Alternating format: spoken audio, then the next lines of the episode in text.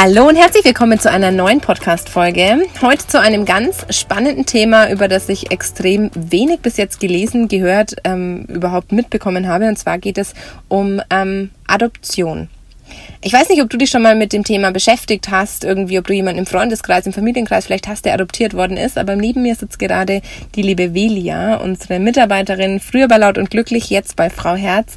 Und Veli ist, wenn ich mal so mit der Tür ins Haus fall, adoptiert und ich bin ähm, sehr, sehr, sehr dankbar, dass sie heute einen Teil ihrer Geschichte mit uns teilen möchte und ähm, uns da mal so ein bisschen Einblick in das Leben ähm, ja, wie, wie sagt man es, so einen Einblick in das Leben gibt, was eigentlich auch hätte anders verlaufen können. Ja, absolut. Schön, dass du da bist. Danke, dass du mich dabei haben willst. Willi, erzähl doch mal, du bist ähm, ganz früh schon adoptiert worden. Wie alt warst du damals? Ähm, also ich war auf jeden Fall noch ein Säugling, ähm, wo ich adoptiert worden bin aus Brasilien von meinen Adoptiveltern. Aber ich sag halt immer Eltern, weil alles andere macht für mich keinen Sinn, weil es einfach meine Eltern sind. Und ähm, krass. Wie kamen, wie kamen deine Eltern damals dazu, nach Brasilien zu gehen und ein Kind zu adoptieren? Oder wollten sie es schon immer oder war das zufällig?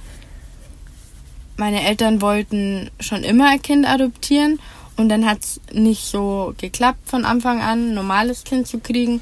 Und dann haben sie sich gedacht, ja, sie adoptieren eins. Und später hat es dann doch noch geklappt. Deswegen habe ich noch eine Schwester.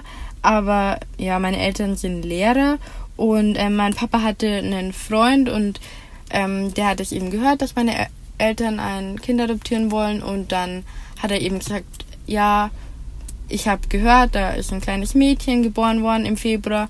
Und meine Eltern sind dann in den ähm, Osterferien, glaube ich, rübergeflogen und haben gedacht, sie können das in den zwei Wochen abwickeln. Ähm, mit der Adoption hat aber dann nicht so funktioniert und meine Mutter musste dann, oder meine Mutter ist dann länger geblieben ähm, mit mir zusammen, dann noch bei einer, also in einer anderen Familie, weil sonst hätte sie mich ja einfach mitnehmen können. Und ja. Wie, wie ist es so in Brasilien? Wie kann man sich das vorstellen? Ich fliege jetzt als Deutscher hin, sage, ich möchte gerne irgendwie ein Kind adoptieren und dann ist es eben nicht so, ich nehme es irgendwie einfach mit, sondern der rechtliche Prozess ist dann schon aufwendiger. Das normalerweise ist es, denke ich, schon so, dass man das innerhalb von ja, ich würde mal sagen, schon so zwei bis vier Wochen abwickeln könnte. Das Problem war dann aber bei mir, dass ähm, ja, meine leibliche Mutter muss dazu halt eine Unterschrift abgeben. Und ähm, da haben sie die erst nicht gefunden. Und dann habe ich natürlich noch einen leiblichen Vater, ähm, der war dann auch verschwunden. Und meine leibliche Mutter ist aber sagen wir mal, eine einfache Person, die fährt nicht so gerne Auto.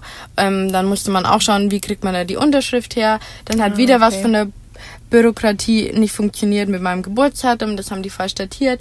Und dann hat sich das so eineinhalb Jahre hingezogen, bis meine Mutter mich letztendlich mit nach Deutschland mitnehmen konnte. Das heißt, du warst eineinhalb Jahre noch in Brasilien? Ja, und sie auch. Also meine, meine Mama auch. Obwohl sie hier einen Job hatte? Ja, also naja, als Lehrer, ich weiß nicht, wie das dann funktioniert hat. Ich würde mal sagen, so ein spezieller Mutterschutz. Aber ja, mein Papa ist halt in den Ferien. Also man kann zum Glück war er ja Lehrer, konnte immer in den Ferien rüberfliegen. Kann sich vielleicht auch nicht so jeder leisten. Krass. Ja.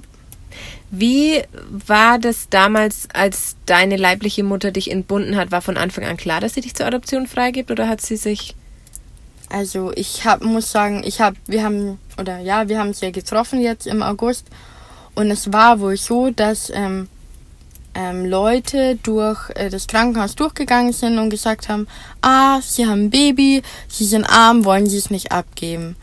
Und ähm, meine Mutter war eh so im Zwiespalt, ähm, ich bin das, oh Gott, ich glaube achte Kind oder siebte Kind. Ich komme immer durcheinander, wenn man da plötzlich neun Geschwister hat, ist das alles ziemlich viel. Ähm, und dann, ja, mein Vater ist wohl abgehauen gewesen und dann hat sie sich entschlossen, mich wegzugeben. So war das, hat, hat sie uns erzählt, aber wir wussten das nicht bis vor einem Monat. Jetzt hast du ja schon vorweggegriffen, dass du wirklich auf nach Brasilien gegangen bist und gesagt hast, ich möchte meine leibliche Mama kennenlernen. Und du hast mir damals schon erzählt, was ich unglaublich beeindruckend fand, dass du nicht sie sehen willst, um mir irgendwelche Vorwürfe zu machen, sondern einfach nur so zu sehen, wie sie aussieht, wo, wo du herkommst. was war so dieser Punkt in deinem Leben, wo du gesagt hast, jetzt will ich das, jetzt will ich sie treffen oder war das irgendwie vielleicht auch schon immer so ein stiller Wunsch? Ich glaube, ähm, für Kinder, die adoptiert sind oder halt, ja, oder ich spreche jetzt nur für mich, ist es einfach ganz schwierig, selbst wenn ich, ich habe ja noch eine Schwester und bei jedem Familienfest wird einem dann gesagt, oh ja, du siehst aus wie dein Papa und du siehst aus wie deine Mama, du hast die Ohren vom Opa. Und ich dachte mir immer, ja, und wie schaue ich aus? Und ähm, deswegen war eigentlich für mich schon immer klar, dass ich meine leibliche Mutter ähm, kennenlernen will. Also ich wusste ja, einen Vater gibt's nicht, weil der hat ja damals bei, der, bei den Papieren schon nicht unterschrieben. Und ähm, ja, ich äh, wusste immer, ich will meine Familie mit dabei haben, wenn ich rüberfliege. Also sprich meine, ja, ich sag Adoptivschwester und meine Adoptiveltern.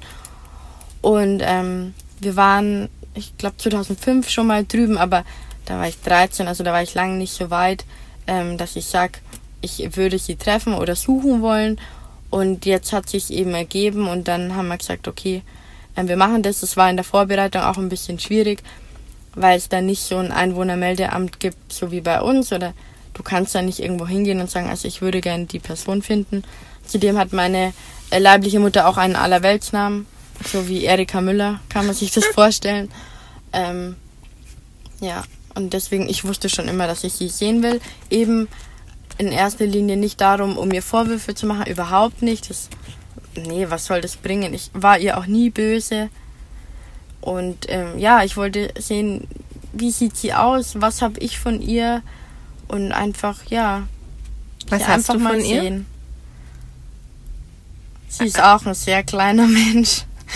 Als du sie das erste Mal gesehen hast, was hast du dir gedacht? Ich dachte mir, sie ist sehr klein. Also ich bin auch ein kleiner Mensch, aber sie ist noch mal einen halben Kopf kleiner als ich. Echt? Ja, und ansonsten, ich weiß, ich denke, die Nase habe ich auch noch so von ihr. Wie ist es, seiner Mutter in die Augen zu schauen? Ist da eine Verbindung da? Oder weiß man, dass sie da ist und sie ist trotzdem nicht spürbar? Also, ähm, ich habe ja dann noch ähm, wie schon gesagt, viele andere Geschwister. Und ich muss sagen, zu meinem jüngeren Bruder, ähm, also meine leibliche Mutter hat dann noch mit einem anderen Mann zwei Kinder und dem sehe ich sehr ähnlich und zu dem hatte ich auch gleich einen Draht. Also es war total komisch. Irgendwie, da habe ich gleich gespürt, okay, da ist irgendwas.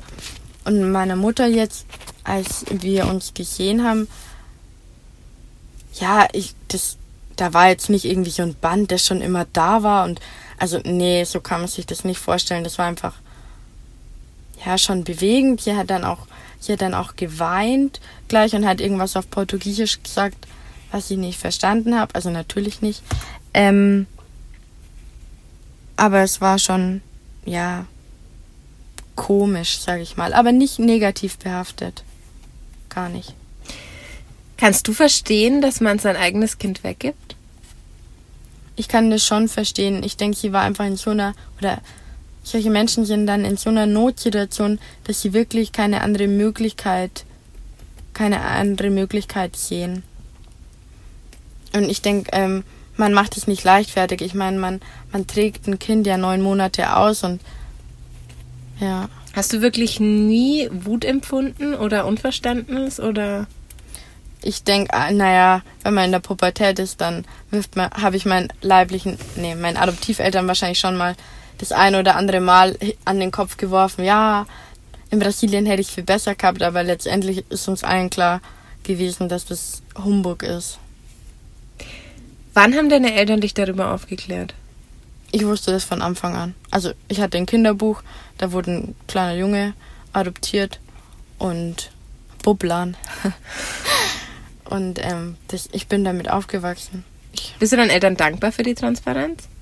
Ja, absolut. Also, wie man das auf dem Fernsehen sieht, dass Leute da erst mit 18 erfahren, dass sie adoptiert sind, das kann ich gar nicht nachvollziehen. Ich meine, es ist bei dir jetzt auch nicht ja, so gut, zu bin, übersehen ich als Schoko. ich bin schwarz und meine Eltern weiß, aber trotzdem. Nee, das ist Hast du das Gefühl manchmal gegenüber deinen Eltern äh, oder ge deinen Eltern gegenüber mit deiner Schwester nicht gleichgesetzt zu sein? Gar nicht. Überhaupt nicht. Boah, das ist echt Wir schön. waren schon immer eins. Ich habe mich nie anders gefühlt oder so. Auch äh, wenn ich, wenn ich, zum, ist mir erst aufgefallen, wenn ich jetzt, du hast uns ja fotografiert Mhm. und ähm, ich sehe da einfach eine Familie, aber angenommen, ich sehe jetzt ähm, eine andere Familie, wo, wo zwei Weiße sind und die haben ein schwarzes Kind, dann denke ich mir schon manchmal, ah, die haben ein schwarzes Kind. Denke mir, ja, ich bin ja eigentlich auch ein schwarzes Kind. Aber ich sehe mich nicht als, Dann haben deine Eltern echt richtig, richtig, richtig viel richtig gemacht. ja, Weil ich glaube, es ist auch wirklich, weiß ich nicht, ob es schwierig ist, aber einem Kind auch zu vermitteln, das eine ist mein eigen Fleisch und Blut, das andere ist ein riesengroßes, ein Wunsch, ja, der irgendwie auch in Erfüllung geht und dann aber irgendwie auch sozusagen krass und dem Kind wirklich das so zu vermitteln, dass es einfach, dass es eine Familie ist, das ist ja schon eine Meisterleistung. ja. Wie ist es in der Pubertät so gewesen, wie du so sagst, dieses rebellische, äh, ja, ich mein Leben wäre vielleicht viel schöner gewesen, wenn ich in Brasilien gewesen wäre, kam schon oft, auch so vor dir selbst, dass du dir denkst, boah, ich schmeiß alles hin, geh nach Brasilien, oder wusstest du eigentlich? Nee, das war immer nur Trotz und das kam, also ich kann dir gar nicht mehr sagen, wie, wo das herkam. Also Was sagst du, scheiße? Ich habe zum Beispiel, meine Mutter war ja immer Vegetarierin und ich auch. Und irgendwann habe ich dann gesagt, boah Mama, ich bin so sauer auf dich, ich esse jetzt Fleisch. Nur weil ich gehofft habe, es verletzt die. Und sie hat sich gedacht, ja mach halt, das mir doch wurscht. Und Ja. wenn du sagst, boah Mama, mein Leben wäre in Brasilien viel besser gewesen, sie sich denkt, hm, genau. ja, das war nur Trotz. Ist es manchmal so, dass du dir denkst, wie wäre mein Leben verlaufen, wenn? Nein, Gerade als du jetzt dort warst, hast du dir nicht so auch gedacht, das hätte mein. Leben werden können? Naja, die, ich habe mir dann immer gedacht, wenn ich in Brasilien wirklich aufgewachsen wäre, was wäre aus mir geworden? Wäre ich zur Schule gegangen? Vielleicht, aber ich wäre arm gewesen, ich hätte ein hartes Leben gehabt. Habe ich ja jetzt auch gesehen. Von meinen Geschwistern.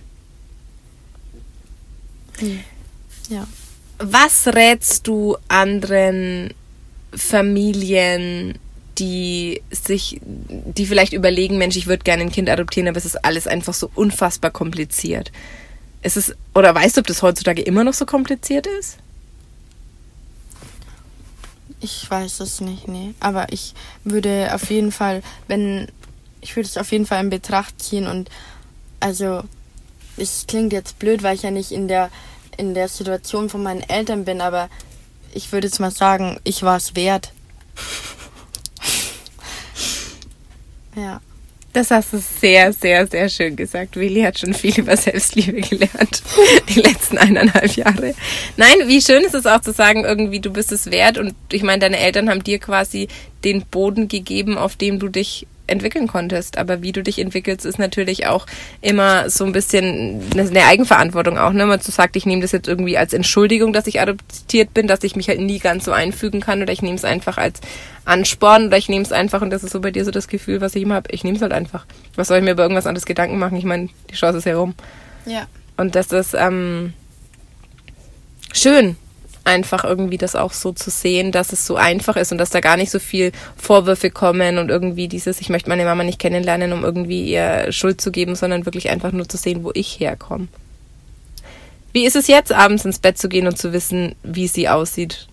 Das zu wissen hat es, ist es was, wo du wirklich sagst, es war eine wichtige Erfahrung. Ähm, ich bin froh, dass ich es gemacht habe, oder sagst du eigentlich, hat es für meinen Seelenfrieden nicht viel verändert? Ähm, doch, es war ganz wichtig, diese Reise zu bestreiten. Ich würde sie jetzt im Nachhinein ein bisschen anders gestalten. Ähm, aber ja, aber es ist auch nicht so. Sie ist trotzdem eine fremde Person. Also ich gehe jetzt nicht ins Bett und denke an sie, was sie wohl macht und wie es ihr wohl geht, sondern ich weiß jetzt, wie sie ausschaut und wie ihr Leben so grob verlaufen ist. Aber sie ist trotzdem eine fremde Person. Wie lebt deine Familie dort? Also sie lebt sehr arm, aber die haben ein, ein, ein Steinhaus, also aber jetzt nur, ja, nicht richtig verputzt und ähm, es ist nur ein, ein Raum, wo, wo meine Mutter schläft mit ihrem Mann. Ähm, Und sieben Kindern. Nein, die Kinder wohnen, also die wohnen alle in so einer, in so einem Dorf. Die haben alle schon ihre eigenen Häuser. Meine älteste Schwester ist 40. Ähm, mhm. Und ähm, mein jüngster Bruder 18, also es klafft sehr stark, der Altersunterschied. Aber ja. Bildung ist da wenig. Also, ähm, die haben alle ähm, einen Job, aber jetzt kann man sich nicht so vorstellen wie, wie bei uns. Ähm, halt mal hier so, ich würde eher sagen, so Handlanger-Jobs oder ich helfe da mal am Bau. Ähm, mein Bruder hat wohl die Schule ähm, besucht, aber halt auch nur ein paar Jahre. Also er kann lesen und schreiben, aber jetzt strebt jetzt keinen Uni-Abschluss an oder so. Also das kann man sich, das ist da ganz weit entfernt. Würdest du dir wünschen, dass dein Bruder dich hier mal besucht? Ich weiß einfach, dass, ähm, dass, dass dies, das wird nicht sein. Also ich, ich würde es mir auch nicht wünschen. Ich glaube, das würde ihn so aus seinen Fugen äh, rauskatapultieren. Das hat, es hat sie, denke ich, schon meine ganze brasilianische Familie so erschüttert, dass ich da drüben war und zu wissen, ähm, wer ich bin, ähm, hat schon gereicht, wenn ich denen jetzt noch erkläre oder ich Was hat gereicht? Ja, einfach, dass, dass es sie in ihren, ja, dass es sie einfach schon bewegt hat, also so wie eine Art Highlight. Und was war das Highlight? Naja, schon mich kennenzulernen, meine Geschwister wussten auch nicht, dass, also bis vor einem Monat wussten die auch gar nicht, dass es mich gibt. Und wenn, ich habe, äh, mein Bruder hat gesagt, ja, er würde mich gern mal besuchen. Und ich habe dann nur gesagt, dass, wie viel das kostet und dass ich, dass ich arbeiten gehe. Ähm, und der, der hat davon keine Vorstellung, dass ich, dass ich arbeiten gehe, äh, wie, was es bedeutet, ähm, Rechnungen zu bezahlen für sich selbst. Äh, verantwortlich zu sein, die haben keinen Bezug zum oder wenig Bezug zum Geld oder überhaupt haben die auch ähm, kein, also zwei meiner Schwestern haben mir gesagt, dass sie 40 sind. Das kann ja nicht sein. Also das hieß ja mal, dass sie auch nicht mal einen Bezug zu, zu Zahlen haben, also oder zu Jahreszahlen oder zu Gezeiten oder für die, die leben so ein bisschen in den Tag halt hinein. Hast du ihnen von deinem Leben erzählt und Bilder gezeigt? Also tatsächlich war es so, als ich, als wir dort waren, wir waren ungefähr so drei, vier Stunden in diesem kleinen Raum und haben dann einfach so gesprochen über eine Dolmetscherin. Ähm, da hat jetzt, weil ich habe dann auch am Ende gefragt, habt ihr Fragen an mich? Ähm, da kam nicht so wirklich viel. Ich glaube auch, weil eben weil sie sich das nicht vorstellen können, wie ich lebe und dass ich eben nicht zu Hause wohne. Und halt die einzige Frage war dann ja, ob ich Kinder habe oder ob ich, ob ich äh, verheiratet bin. Okay. Weil für die bin ich mit 25 halt schon alt und wirklich im gebärfähigen Alter. Aber mein Bruder hat, ähm, wir schreiben uns manchmal über Facebook. Also ein Handy hat er. Ähm, und der hat dann schon gefragt, ja, wie ich wohne und so. Ähm, aber ich glaube, er kann sich das nicht richtig vorstellen. Schon echt beeindruckend, oder? Wie unterschiedlich das Leben ein paar tausend Kilometer weiter ist. Total verrückt. Ich glaube, der würde es gar nicht verstehen, wenn du Bilder von deiner Wohnung schickst, wie deine Küche aussieht oder ja. dein Balkon. Der denkt sich, was, hä? Der warum, denkt sich, ich warum bin hat die dann superreich? Ja. ja. Also man weiß ja gar nicht, ob die das kennen aus dem Fernsehen. Haben die Fernsehen? Okay, also, übers Handy vielleicht, ja, ne? also Fernseher haben die fast alle, weil das ist deren einzige Unterhaltung halt. Weiß ich, Fußball. Und Te Telenovelas. Ich meine, für die lebst du ein Leben wie in so einem Film. Ja. Krass. Was hat es dir persönlich so gebracht, dahin zu fliegen und so dir das, das anzuschauen? Also hast du, was hat es für dich verändert, so das Leben zu sehen, wie sie so leben? Hast du dir gedacht, boah, meine Probleme sind echt manchmal klein oder ich glaube, das ist jetzt gerade mal ein Monat her, das muss ich alles noch setzen und das dauert einfach noch, bis ich das vielleicht begreife, was es für mich verändert hat. Sehr, sehr, sehr spannend. Möchtest du noch irgendwas loswerden? Also wenn jemand sich entschließt, ähm, ein Kind zu adoptieren, dann sollte man sich schon bewusst sein, was das für eine, für eine Aufgabe ist. Und man sollte sich zu 100% sicher sein. Und auch wenn jetzt zum Beispiel ähm, ein Partner sagt, er möchte das und der andere nicht, dann ähm, denke ich, sollte man das auf keinen Fall machen. Also es müssen beide mit 100%, denke ich, dabei sein, ähm, um, den um dem Kind gerecht zu werden. Was glaubst du, wie wichtig ist das, ähm, ein Kind ganz früh zu adoptieren? Ähm, ich denke schon, dass es ähm, besser ist, ein Kind als Baby zu adoptieren, um alle Werte zu vermitteln. Und wenn man es dann erst mit fünf adoptiert, ist es, glaube ich, eher dann ein bisschen schwierig. Da fehlt auch dann dieses mütterliche Geborgene, ja. dieses, dieses. Du warst in der Pflegefamilie noch, hast du gesagt, ne? Bevor. Ein paar Wochen, ja. Hast du aber auch gar keine Erinnerungen mehr, nee, oder? gar nicht. Ab wann setzt deine Erinnerung ein? Nur Deutschland, oder? Also ich habe ich hab ein, Bild, ein brasilianisches Bilderbuch. Natürlich bilde ich mir ein, dass ich da die, den einen oder anderen Moment äh, gecheckt habe, aber ich glaube nicht. Deine Eltern haben dir das gemacht quasi? Ja. Ah, okay. Ja, manchmal redet man sich auch ein, wenn man Bilder hat oder Videos gesehen hat, dass man Erinnerungen an diese ja. Zeit hat. Ne? Spannend. Ja, liebe Weli, vielen lieben Dank für deine Offenheit, für dein Vertrauen und ähm, vielleicht ist da ja auch nur eine ganz, ganz, ganz kleine Nische außen von Menschen, die sich ähm, damit jetzt richtig identifizieren können. Für alle anderen finde ich es super interessant, auch mal da in deine Gedankenwelt einzutauchen, weil für mich war das schon auch so, dass ich dachte, hey, wie du fliegst jetzt hin und bist irgendwie, hast so gar keine Absicht, sie auch zu fragen, warum hast du, das war ja keine Frage, die du ihr gestellt hast, warum hast du mich hergegeben nee, oder so. habe ich nicht. Und das finde ich schon, dass es auch für dich gar nicht so wichtig ist, ähm, weil du dankbar für das Leben jetzt bist, finde ich schon sehr beeindruckend. Danke, dass du dabei warst. Gerne. Und vielleicht bis zum nächsten Mal.